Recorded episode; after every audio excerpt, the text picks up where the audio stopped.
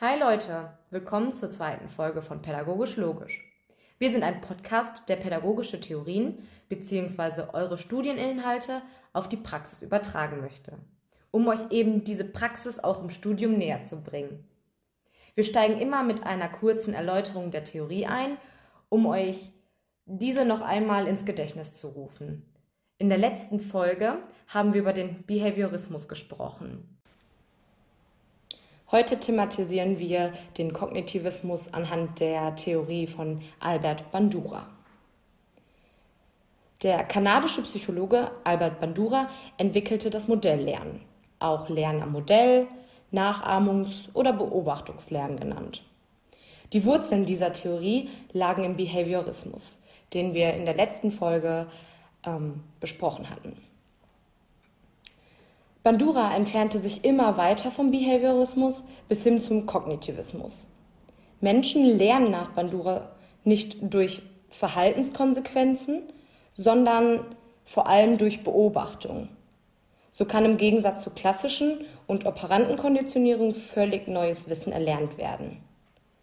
Seine Theorie des Modelllernens erklärt ihm die schnelle und effiziente Übernahme von Verhaltensweisen. Durch das Modelllernen ist der Mensch in der Lage, sich komplexe soziale Handlungen anzueignen, indem er durch das Modell beeinflusst wird. Dieses Modell kann sowohl eine konkrete Person, aber auch ein fiktives Modell aus Buch und Film sein. Also da könnte man jetzt einfach mal kurz ansetzen und ein ganz kurzes Beispiel geben. Also wir haben eine Frau, die ähm, mit ihrem Mann vielleicht ähm, im Café de Sol frühstücken war und dort hat sie den Orangensaft in einem sehr schönen Weinglas bekommen.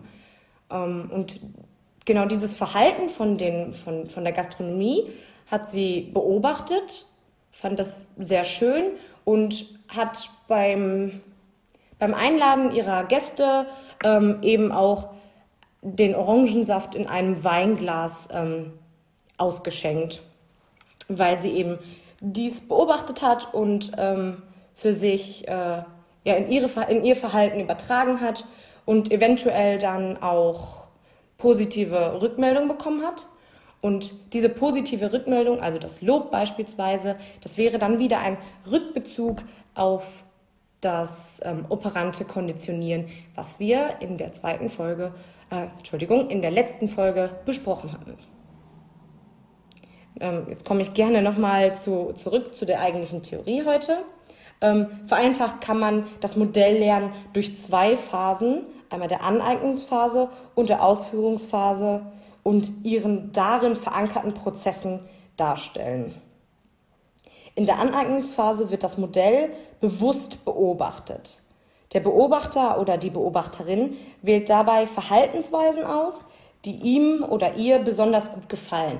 In dem Beispiel, was ich gerade genannt hatte, wäre eben die Frau beobachtet das Ausschenken des Orangensafts im Weinglas.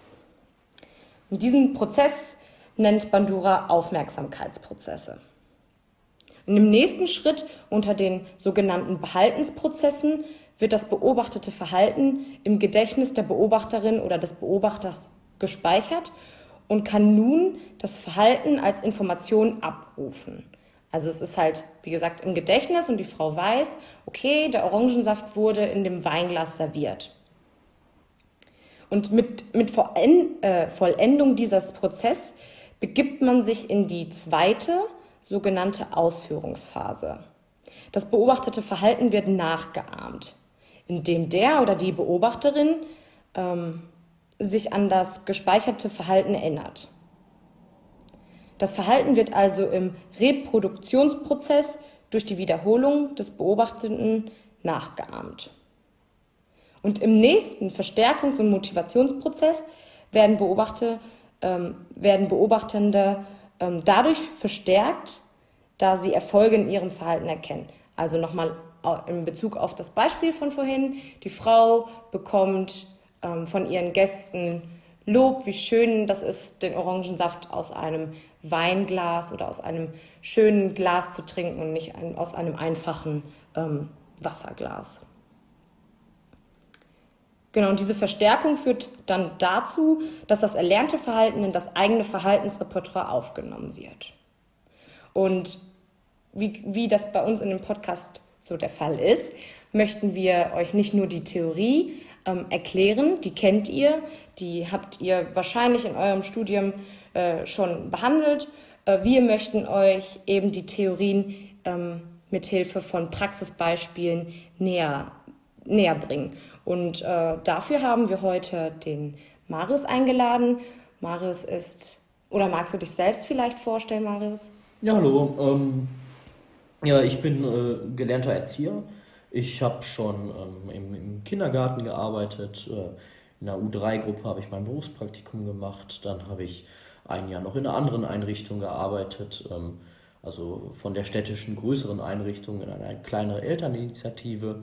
Ähm, nun im Moment arbeite ich vor allem mit, ähm, mit Vorschulkindern äh, mit Migrationshintergrund oder Fluchterfahrung und äh, habe da so eine, äh, arbeite in so einer Art Vorschulgruppe, in der sie in besonderer Art und Weise nochmal lernen, sich äh, auf die kommende Schulzeit vorzubereiten und gegebenenfalls äh, gewisse Entwicklungsdefizite mhm. oder Bildungsdefizite, die sie dann leider haben, ähm, irgendwie versuchen auszugleichen, damit die Kinder möglichst gut vorbereitet werden.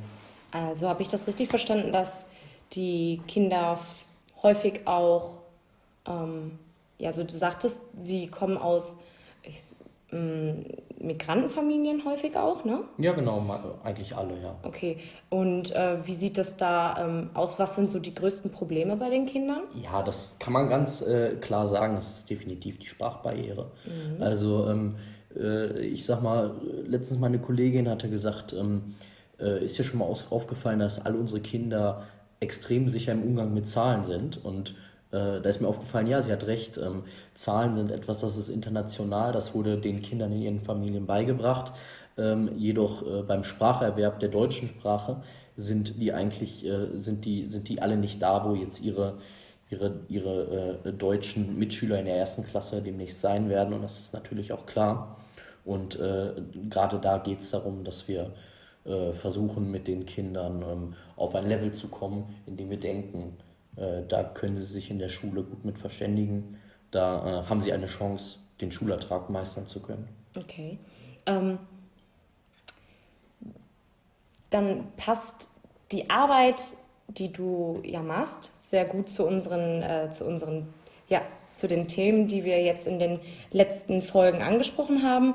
Und wie du vielleicht jetzt auch mitbekommen hast, haben wir in der letzten Folge die, ähm, den Behaviorismus angesprochen und da natürlich die Theorien ähm, von Skinner und Pavlov, also das klassische und das operante Konditionieren. Mhm. Heute geht es um das äh, Lernen am Modell. Ähm, da würde ich dich ganz gern einfach mal fragen, wo kannst du in deiner pädagogischen Arbeit diese Theorien erkennen? Wo arbeitest du mit diesen Theorien? Ja, also da kann ich ganz klar sagen, gerade das operante Konditionieren ist etwas, was im Kindergarten immer wieder ähm, als, als, pädagogisches, äh, als pädagogische Methode genutzt wird ähm, und äh, tatsächlich auch gezielt, geplant, im Team besprochen und eingesetzt wird. Ähm, da kann ich an ein, an ein gutes Beispiel aus, äh, aus einer U3-Gruppe denken. Das machen viele U3-Gruppen so. Wenn die Kinder anfangen, so mit zwei, drei Jahren ähm, dann trocken zu werden, ähm, also ihre, ihre Windel nicht mehr nutzen wollen, auch teilweise, ähm, dann äh, sind die ersten Toilettengänge oft so geplant, dass ähm, ein Erzieher mitkommt, äh, man zusammen äh, den Toilettengang verrichtet und wenn das Kind es schafft, äh, das zu machen, dann darf es nachher als Belohnung sich ein, ähm, sich einen Sticker aussuchen und diesen Sticker auf ein Blatt Papier kleben. Und für jedes Mal geglückter Toilettenversuch, sage ich jetzt mal, jedes Mal, wenn es nicht in die Windel gegangen ist, gibt es einen Sticker und ähm, das äh, ist dann quasi, da wird ein, ein, ein positiver Reiz dem zugezogen, mhm. dass das Kind äh, äh, ja, es, es, mit ein, es mit etwas Schönem verbindet, auf die Toilette zu gehen und ganz klar merkt, dass es dafür belohnt wird. Mhm. Also wird vor allem in äh, der pädagogischen Praxis mit dem mit der positiven Verstärkung, so habe ich es verstanden jetzt, äh, gearbeitet. Ja, auf jeden Fall. Und wie sieht das da aus? Ähm, mit, also wenn wir jetzt bei dem Beispiel bleiben mit dem, mit dem äh, Üben des Trockenwerdens, ähm, was passiert denn, wenn, also das würde mich jetzt interessieren, was passiert denn, wenn es nicht glückt?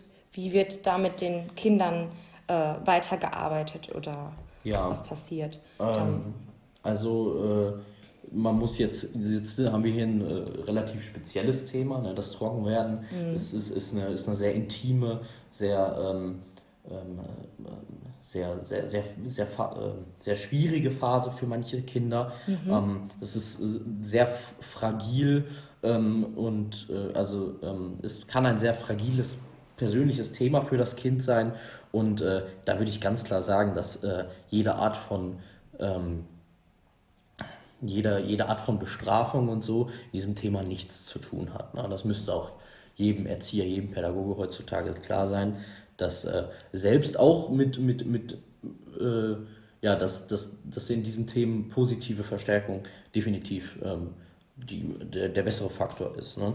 Ähm, wenn das jetzt nicht, wenn es jetzt bei diesem speziellen Thema dazu kommt, dass ähm, diese, äh, dass diese Methode nichts bringt, dann ähm, ist es meistens so, dass das Kind einfach äh, noch nicht dazu bereit ist, überhaupt trocken zu werden. Und dann wird sich äh, individuell was Neues ausgedacht. Da kann man jetzt aber kein, keine allumfassende äh, Möglichkeit geben, die bei jedem Kind funktioniert und die auch bei jedem Kind angebracht ist. Okay. Und ähm, jetzt haben wir diese drei Theorien schon besprochen, also das klassische, das operante Konditionieren und ähm, eben kurz das ähm, Modelllernen. Ange, ja, angesprochen. Wo würdest du sagen, ähm, oder welche, ja, welche dieser Theorien findet im pädagogischen Alltag, in der pädagogischen Praxis am meisten Gebrauch? Ähm, ja, wie schon gesagt, operantes Konditionieren wird definitiv äh, eingesetzt ähm, und besprochen und auch ähm, bewusst als Methode benutzt.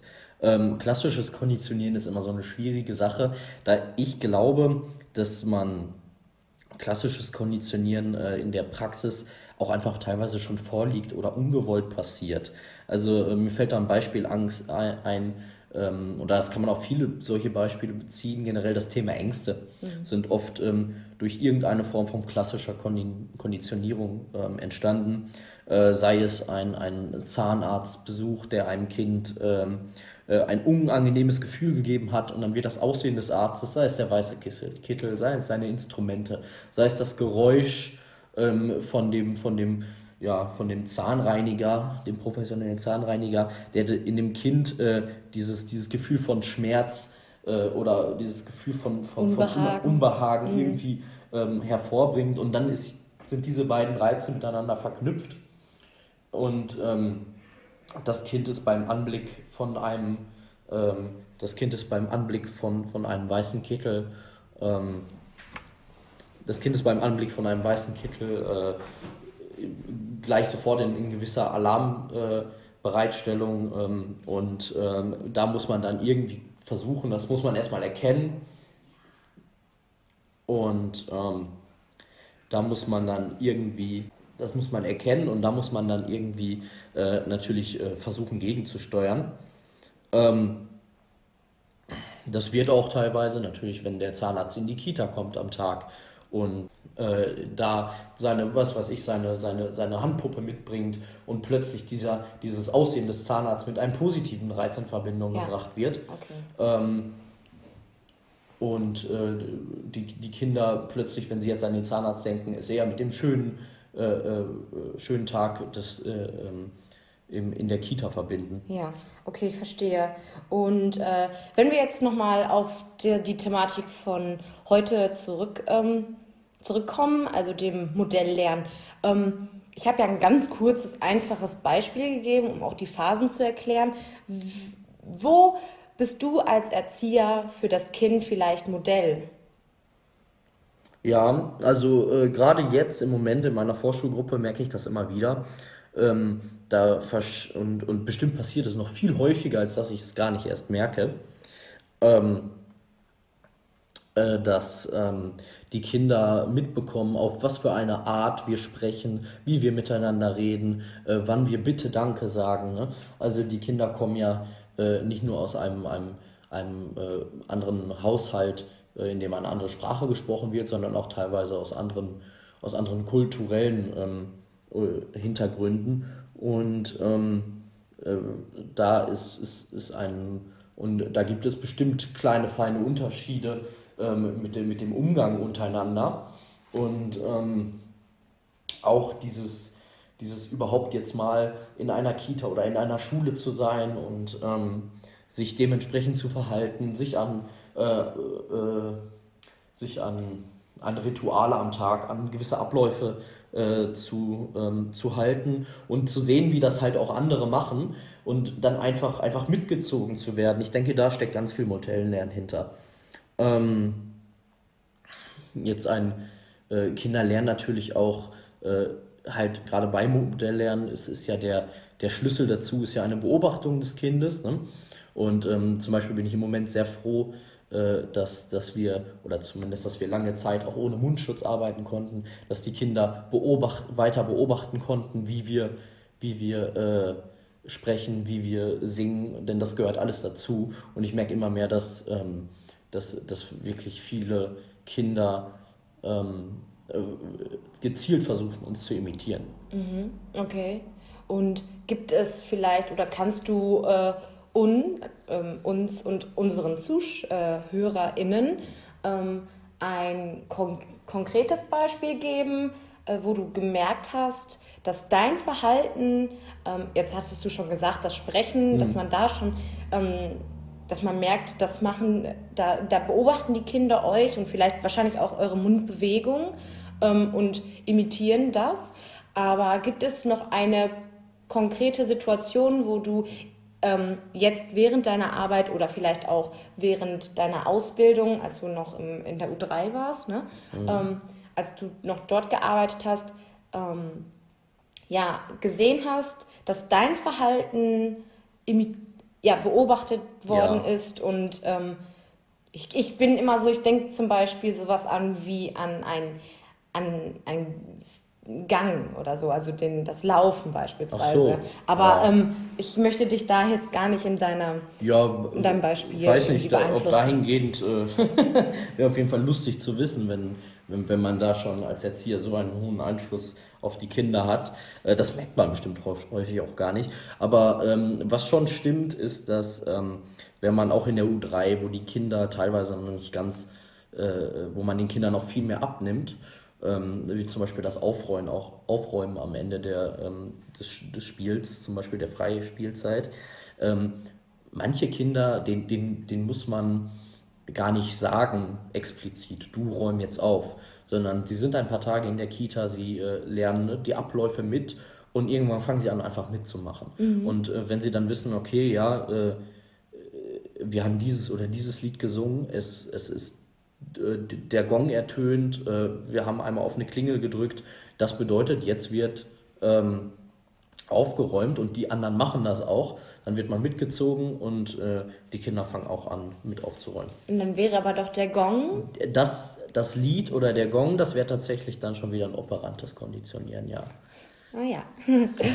aber das ist Die schön. Übergänge sind fließend. Genau, das, das ist super. Ne? Also das. Äh das dann doch irgendwie so miteinander verknüpft werden kann. Ja. Aber du sagtest jetzt auch, ähm, dass das Aufräumen, also dass, dass man den Kindern das nicht unbedingt immer schon sagen muss. Ich denke, da spielen dann auch, sind auch die Kinder ähm, schon Modelle für die neuen Kinder. Also wenn jetzt, sagen wir mal, ein Kind äh, in die Einrichtung kommt, und äh, die, die Abläufe noch nicht kennengelernt hat, beziehungsweise nicht kennt und sieht, okay, die Kinder räumen jetzt, also räumen auf, nachdem sie da ähm, in der Bauecke beispielsweise mhm. ähm, ja, fertig sind und woanders hingehen möchten, dann wird erstmal aufgeräumt. Das ist natürlich wahrscheinlich durch euch ErzieherInnen ähm, ja, ähm, erlernt worden, aber ähm, dann sind auch die Kinder Modelle so.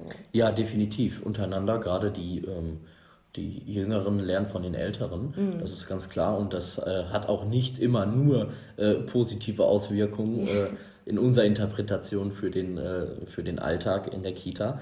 Äh, klar, natürlich ähm, schauen die sich auch ähm, gerade gerade Quatsch an, äh, mhm. Quatsch ab und ähm, auch die ein oder anderen Re Regelverstöße äh, werden von jüngeren Kindern begangen, äh, weil sie gesehen haben, wie die, dass die Älteren das auch machen. Ja. Also das ist ganz klar. Ich denke, untereinander das Modell Lernen ist, ist auch definitiv gegeben. Mhm. Und äh, ich finde ja ganz, ähm, ganz spannend, also ich, wie gesagt, hatte das kurze Beispiel von der Frau mit dem Orangensaft gegeben und das ist ja was sehr Alltägliches. Jetzt äh, kann man natürlich sagen, einmal das Modelllernen ist in, im Alltag zu finden, natürlich in der pädagogischen Praxis auch.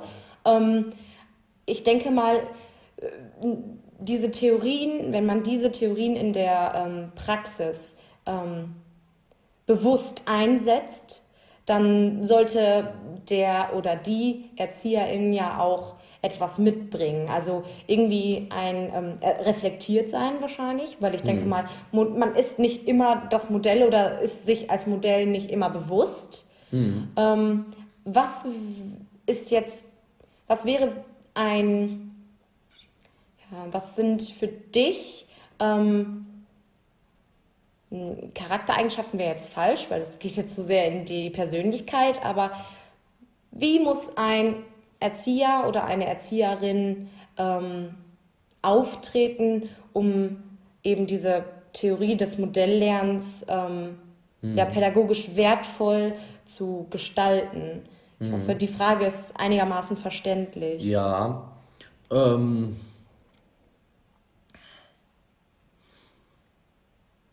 Ja, man sollte äh, konsistent in seiner Art und Weise des Verhaltens schon sein. Also ich denke, äh, um äh, zu initialisieren, wie ein Beispiel oder wie ein Vorbild, äh, ähm, um ein Vorbild sein zu können und äh, damit, damit man auch von diesem auch wahrgenommen werden, muss man auch nachvollziehbar handeln. Ähm, das heißt, äh, wenn ich Verhalten eines Kindes äh, tadeln würde, dann kann ich es nicht in einer Woche später bei einem anderen Kind äh, äh, gut finden. Mhm. Also ähm, und nur dadurch äh, lernen die Kinder ja auch, äh, wie ich mich als Erzieher positioniere. Und äh, wenn ich ähm, nicht an klaren Strukturen äh, irgendwie festhalte ähm, und, und nach diesen handle, dann, ähm, und das gilt auch für das ganze Team, natürlich sollte, ähm, sollte, da, äh, sollte da auch Einigkeit herrschen, mhm. ähm, dann ähm, kann das Kind wahrscheinlich gar keine äh, genauen Leitlinien oder Leitbilder äh, im, in, in einem sehen, ähm, weil sie einfach äh, sich selbst widersprechen. Ähm, von daher denke ich, dass so eine Konsistenz in dem Verhalten und auch eine Transparenz, also dass ich auch äh, durchaus mal sage, warum ich Dinge tue, mhm. dass ich sage, äh, dass ich vielleicht auch erkläre, wie ich Dinge tue, dass ich dann sage, warum ich das tue und ähm, dass, ähm, dass ich damit offen, dass ich da einen offenen Umgang mit meinen Mitmenschen pflege, nicht nur mit den Kindern, sondern auch im Team, denn ich kann mir gut vorstellen, dass auch wenn mal Meinungsunterschiede herrschen am Arbeitsplatz, dass Kinder diese äh, Art von die, diese Art von, von Stimmung im Raum dann mitbekommen. Und äh, da kriegen die dann auch ganz spitze Ohren manchmal. Also ähm, konsistent und transparent in seinem Verhalten zu sein, ist, denke ich, immer ähm, eine Leitlinie, um ein gutes Vorbild sein zu können. Ja. Äh, Gibt es da ähm, Parallelen zu, zu den zu arbeiten mit den Eltern vielleicht auch? Also ähm, in der Praxis wird das dann noch abgesprochen, das Modell, also dieses, das Vorbild sein mit mhm. den Eltern? Ja, also äh, äh, man darf sich da auch nicht zu wichtig nehmen. Ähm, ja, zwei Drittel des Lebens, wahrscheinlich sogar viel, viel mehr oder des Alltags verbringen die Kinder natürlich auch zu Hause. Mhm. Und die Sozialisation zu Hause äh, ist natürlich auch ein, ein wichtiger Faktor.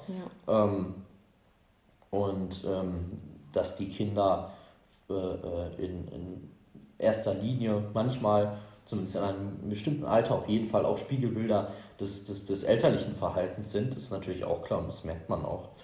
Ähm, und so kann man sich dann auch viele Verhaltensweisen der Kinder erklären. Und wenn da jetzt etwas dabei ist, wo man sagen muss, oh, da dieses, dass das Kind dieses Verhalten an den Tag bringt, ist irgendwie untypisch, das machen die anderen Kinder nicht, dann ist es, äh, dann lohnt es sich da mal hinzuschauen, ob es vielleicht am Elternhaus liegt.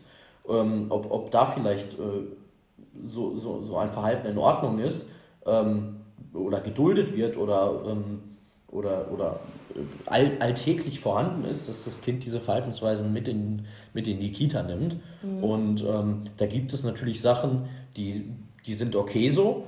Muss man einfach sehen, dass, dass, ähm, dass Eltern unterschiedlich sind, äh, Menschen unterschiedlich sind, Haushalte unterschiedlich funktionieren. Äh, da gibt es aber auch Sachen, da muss man intervenieren und sollte vielleicht auch mal ein Elterngespräch führen ja. und sagen, wir sehen da ein Problem in ihrem Verhalten und das spiegelt sich leider in ihrem Kind auch da. Ja. Ist aber ein äußerst, äh, äußerst schwieriges Thema. Okay.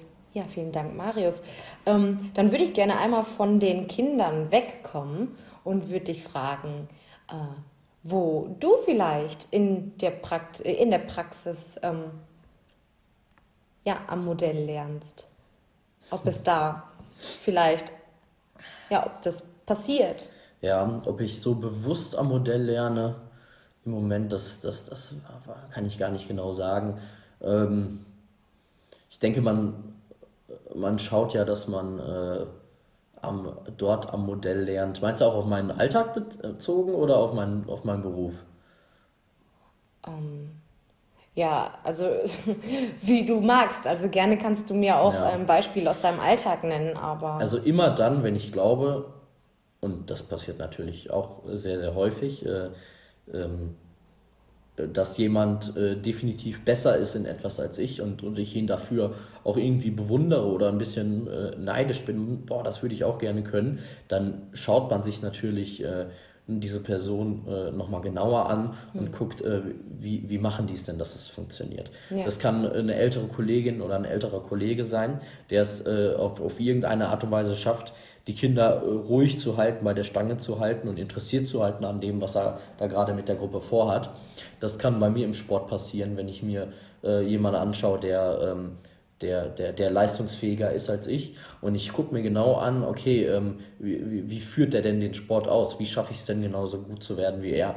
Und äh, das passiert dann vielleicht bewusst, aber ich denke, dass es auch häufig unbewusst passiert. Mhm. Und ich irgendwann merke, ja, okay, das habe ich mir so angeeignet, aber woher kommt das eigentlich? Ach ja, da war ja mal jemand, äh, den, den, den fandest du eigentlich gut, insgeheim vielleicht auch, das will man sich ja auch nicht immer eingestehen. Und von dem hast du dann äh, äh, dir irgendwas abgeschaut. Also ähm, der Mensch ist ganz klar, ist ganz klar äh, von, von, seinen Einf von seinen Einflüssen ähm, äh, ja, entstanden.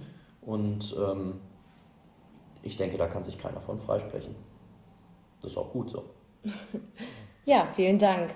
Ähm, dann würde ich an dieser Stelle die, ähm, das Interview beenden. Außer du magst vielleicht noch irgendwas sagen. Nein, alles gut. Dankeschön. Sehr gerne.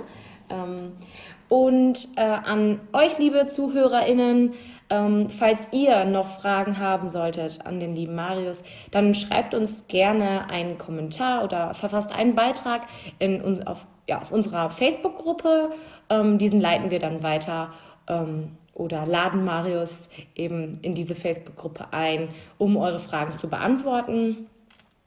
Ähm, wie immer werdet ihr heute auch in unseren Show Notes äh, Quellen finden, die wir genutzt haben für die, ähm, für, für die kurze ähm, ja, Theorie-Erläuterung in Anführungsstrichen und ähm, für das Interesse werden auch noch weitere Quellen da, ähm, da, dargelegt.